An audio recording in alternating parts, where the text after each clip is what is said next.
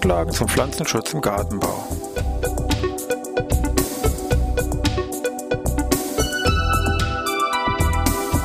Ein wöchentlicher Podcast der Forschungsanstalt für Gartenbau an der Fachhochschule Weinstefan von und mit Thomas Lohrer. Für Gartenbaustudenten und alle anderen, die sich für Krankheiten und Schädlinge an Pflanzen, deren Biologie und Bekämpfung interessieren. Thema heute Pyretrum.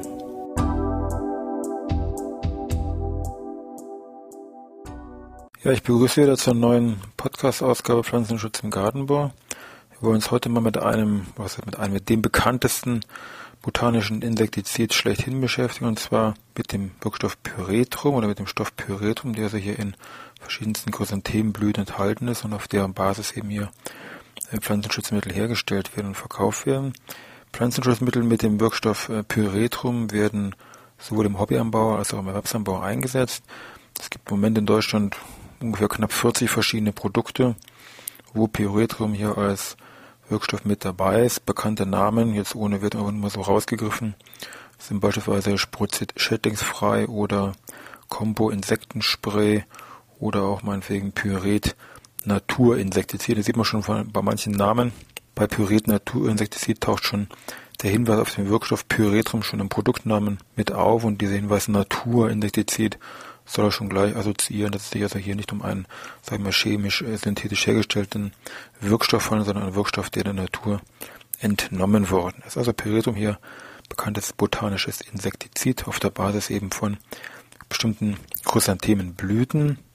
Wenn man das genauer definiert ist es so, dass hier nur bestimmte Arten von Chrysanthemen eine Verwendung finden, insbesondere die Art Chrysanthemum Cinerare ifolium. Das hat sich im Moment von der Systematik ein bisschen geändert. Das wird heute der Gattung Tanacetum zugeordnet. Da muss man unterscheiden zwischen den verschiedenen einzelnen ja, Artensorten, auch wo die entsprechend wachsen. Mittlerweile weiß man, wo sagen wir, die besten Anbaugebiete sind für diese speziellen Chrysanthemenarten. Und das ist auch dort, wo hier der meiste Anbau stattfindet. Moment, oder was heißt im Moment, schon längere Jahre ist so der Hauptschwerpunkt im Bereich Afrika, speziell im Bereich Kenia, wo also Leitungen für drei Viertel der Weltproduktion von Pyretrum, diesen größeren Themenblüten, absolviert wird. Ein weiterer Bereich, wo Pyretrum gewonnen wird, beziehungsweise solche Chrysanthemenarten angebaut werden, ist Australien, hier speziell Tasmanien, was in den letzten Jahren auch sich sehr stark am Weltmarkt hier behauptet hat. Unter dem gibt es noch ein paar andere Länder, aber sagen wir insbesondere Kenia und Tasmanien, Australien sollte man sich hier als Hauptanbaugebiete merken. Das sind spezielle Bedingungen, Temperatur, Anbau, Klimaten, die hier zur Folge haben, dass hier der Gehalt von Wirkstoffen in diesen Blüten eben sehr hoch ist und das ist eben das, wo ich eigentlich hier hin will. Also im Prinzip werden die Blüten meistens per Hand geerntet oder mit den entsprechenden Maschinen. Das Ganze wird dann entweder zu einem ja, gemahlenen Pulver, sage ich mal, nach der Trocknung aufbereitet oder was heute eher üblich ist, zu einem Extrakt aufbereitet, der dann auf dem Weltmarkt angeboten wird. So gucken wir uns mal ein bisschen genauer dieses Pyretrum an. Was ist da eigentlich so drin und vielleicht noch ein paar Hinweise zur Geschichte.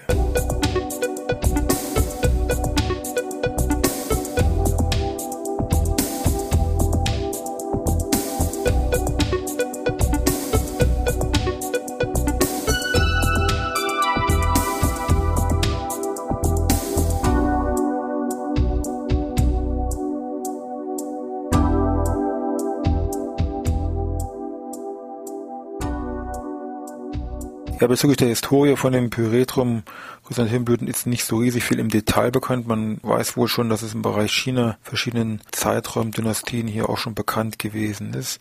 Es ist dann wohl über die Seidenstraße dann Richtung Persien, Europa auch mit verbreitet, transportiert wurde und unter da eben speziellen Namen taucht es dann hier auf den Märkten auf im Bereich Persien, also naheliegend ein persisches Insektenpulver und dann in Europa war es dann insbesondere als dalmatinisches Insektenpulver hier bekannt. So lange Zeit so als Geheimnis hier noch ähm, versucht zu halten, was es überhaupt ist an Bestandteilen. Irgendwann kam es natürlich auch raus, aha, Chrysanthemenblüten getrocknet, entsprechend aufbereitet. Aber damit geht noch lange nicht gleichzeitig einher, dass man auch wirklich wusste, warum nun hier die Wirkung entsprechend so gut gewesen ist gegen verschiedene Insekten oder welche Inhaltsstoffe dafür verantwortlich gewesen sind. Das sind dann erste Untersuchungen, die ungefähr um 1930 herum gelaufen sind und seit dieser Zeit weiß man auch erst, was da an mal, wesentlichen Inhaltsstoffen drin ist. Und zwar im Wesentlichen sind es hier verschiedene Ester, also eine Estermischung, wenn man so will.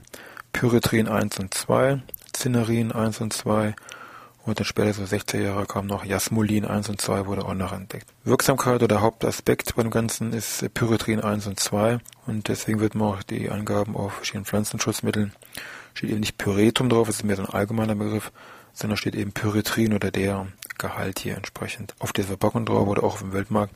Wenn diese einzelnen Konzentrate hier gehandelt werden, geht es hier erstmal konkret um den betreffenden Pyretrin-Gehalt. Bei den heutigen Produkten, auch wie gesagt bei früheren, wird man festgestellt haben, und da kann man nachlesen, dass eben solche pyretrumhaltigen Produkte, da war nicht nur Pyretrum, Pyretrin drin, sondern da kam noch ein anderer Stoff dazu. Bei älteren liest man immer noch Piperonylbutoxid als zweite Substanz. Bei den heutigen Produkten taucht in der Regel immer nur, wenn überhaupt, dann entsprechend Rapsöl hier als zweite Komponente auf und das hat schon einen betreffenden Grund. Und zwar dieses Rapsöl oder auch früher eben dieses Piperonylbutoxid hat einen entsprechenden synergistischen Effekt, das heißt, es wirkt als Synergist. Das heißt, die Substanz alleine besitzt keine betreffende Wirkung, aber in Kombination mit einem anderen Stoff, in dem Fall mit dem Pyretrum, wird die Wirksamkeit von dem Pyretrum deutlich erhöht um einen nicht unerheblichen Faktor. Der Effekt hängt damit, in dem Fall damit zusammen, dass dieser Synergist diesen Abbau von dem Pyretrum innerhalb des Insektenkörpers deutlich hemmt oder reduziert und damit natürlich der Wirkstoff wesentlich besser wirken kann. Die Anteile, wie die jetzt gemischt werden, das ist unterschiedlich, je nach Produkt, je nach natürlich Synergist und auch Fragestellung. Es kann sein, dass es ungefähr nur Verhältnis 1 zu 5 gemischt wird, also ein Teil Pyretrum und 5 Teile dann Synergist. Kann aber auch bis zu 1 zu 100 hochgehen, also nur ein Teil Pyretrum und dann 100 Teile von diesen betreffenden Synergisten. Ein zusätzlicher Effekt ist hier auch ganz klar dadurch gegeben, weil nämlich Pyretrum relativ teuer ist und wenn der Synergist relativ günstig ist, dass man dann durch den Preis von dem gesamten Produkt etwas hier senken kann, ohne jetzt die Wirksamkeit hier irgendwie zu reduzieren. Ja, apropos Wirksamkeit, da wollen wir schauen, gegen was man eigentlich so ein Pyretrum-Präparat alles einsetzen kann, beziehungsweise gegen was es vielleicht im Laufe der Geschichte auch schon hergenommen worden ist.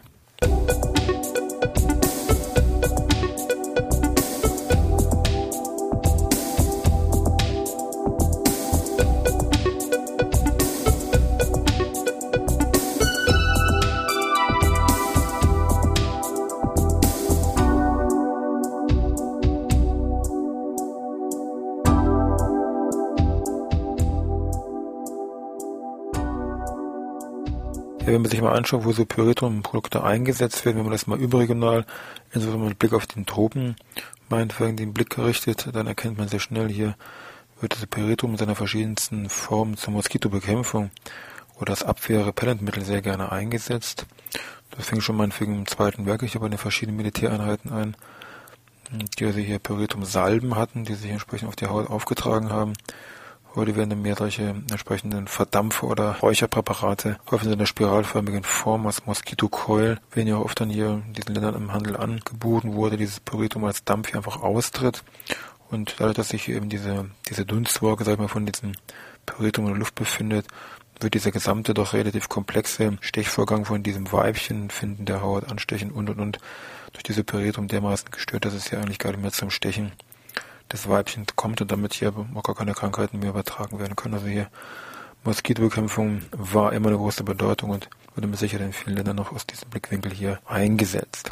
Auch früher, ungefähr um 1930 bis 55 rum, gibt es Nachweise, dass in Frankreich meinetwegen Puritum als bekanntes oder als Standardwurmmittel hier insbesondere bei Kindern hergenommen worden ist heute bei uns Deutschland Gartenbau, Erwerbs- und Haus- und Kleingartenbereich, spezielle Blickrichtung Beißen und Saugen Insekten, also sehr breite Wirksamkeit. Das ist ein reines Kontaktmittel, was eben hier aufs Nervensystem der Insekten wirkt. Eine sehr rasche Wirkung mit dem entsprechenden ja, Knockdown-Effekt. Aufgrund dieser breiten Wirksamkeit muss aber auch klar sein, es wirkt auch gegen Nützlinge relativ breit und zwar eben abtötend. Und auf den Verpackungen steht auch drauf, auch zum Nachlesen, sollte man nicht vergessen, das Mittel wird als schädigend für Populationen relevanter Nutzorganismen eingestuft. Das ist das Detail, was in der Verpackung draufsteht. Und das sollte dann schon klar sein, wer damit viel mit Nützlingen jetzt im Bereich Garten hier zu tun hat oder die vorkommen, der soll das entsprechend dann abwägen, was er hier entsprechend macht. Also Chrysanthemenblüte hin oder her, die Marienkäfer haut sie dann trotzdem vom Blatt. Daneben ist dieser Stoff auch giftig für Wasserorganismen, also hier im Bereich Fische, Fischnährtiere. Das hat man auch früher im praktischen Sinne jetzt sehr genommen Meinetwegen, es gab früher eine Wasserassel, die auch im europäischen Raum hier die verschiedenen Anlagen der Wasserversorgung sehr massiv hier zugesetzt äh, haben und da wurden die mit solchen Puretrum-Präparaten gearbeitet und damit hat man diese Wasserasselproblematik relativ gut in den Griff bekommen. Die Resistenzgefahr beim Pyretrum, sage ich mal, hält sich in Grenzen, ist relativ gering, ist aber trotzdem bekannt, tritt aber insbesondere nur dann auf, wenn eine sehr massive, häufige Anwendung von diesem Pflanzenschutzmittel durchgeführt wird. Das Schöne beim Pyretrum ist, dass es wirklich sehr rasch abgebaut wird und zwar insbesondere aufgrund von Licht. Das Mittel ist sehr fotolabil, führt auch dazu, dass eben die Wartezeit im Bereich Gemüse- und Obstbau, wenn man sich diese Pyretrum-Präparate mal zur Hand nimmt, steht in der Regel immer maximal dabei drei Tage, wobei dann in vielen Fällen diese drei Tage schon, sage ich mal, gut gerechnet sind, also unter guten Lichtbedingungen ist dieses Produkt, dieser Wirkstoff wirklich ruckzuck abgebaut. Ja, wollen wir mal gucken. Irgendwas fällt uns noch ein. Stichwort, ja, Bio, Öko. Wie ist denn das eigentlich berührt im Ökoanbau? Kann man das da einsetzen? Schauen wir uns mal gleich an.